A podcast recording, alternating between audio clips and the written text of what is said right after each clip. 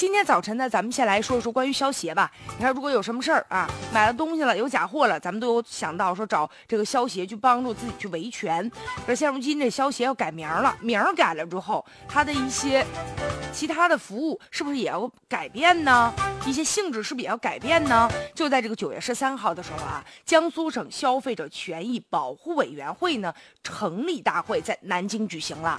那江苏省消协改名是经过呢。江苏省政府五月份批准的，那目前呢，已经有上海、福建、浙江等等十一个省市区出台了新的消保条例了，都规定将消协改名为消保会，这消费者协会也不再叫消费者协会了，那今后有了新名字，叫消费者权益保护委员会。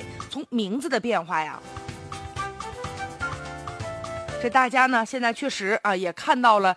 一些性质的变化，你比如说改名之后的这个消协，法定的性质是由这个社会团体改为呢公益性的社会组织，变化确实是挺大的。但是呢，怎么改，它这个属性依然是它没有这个执法的属性，也就是说，无论是消协还是消保消保委啊。它无论是社会团体还是公益性的社会组织，其实都没有这个执法权。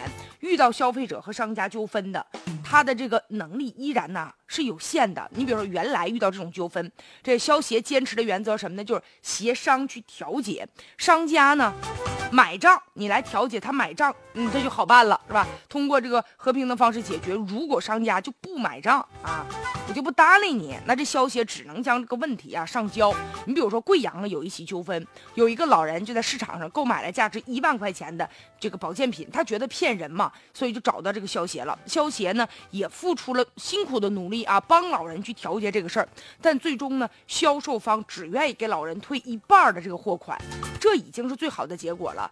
就是说，因为这个保健品是骗人的，但是为什么不能全款全退了呢？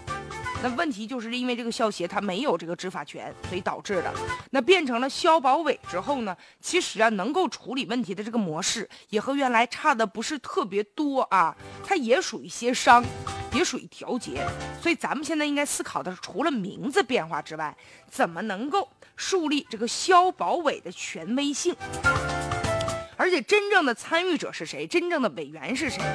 啊，你比如说是通过普通的公众成为这个委员，吸收这普通人成为委员，还是说让一些单位的一些工作人员成为委员？这谁说了算呢？很重要。其实应该让消费者也介入其中。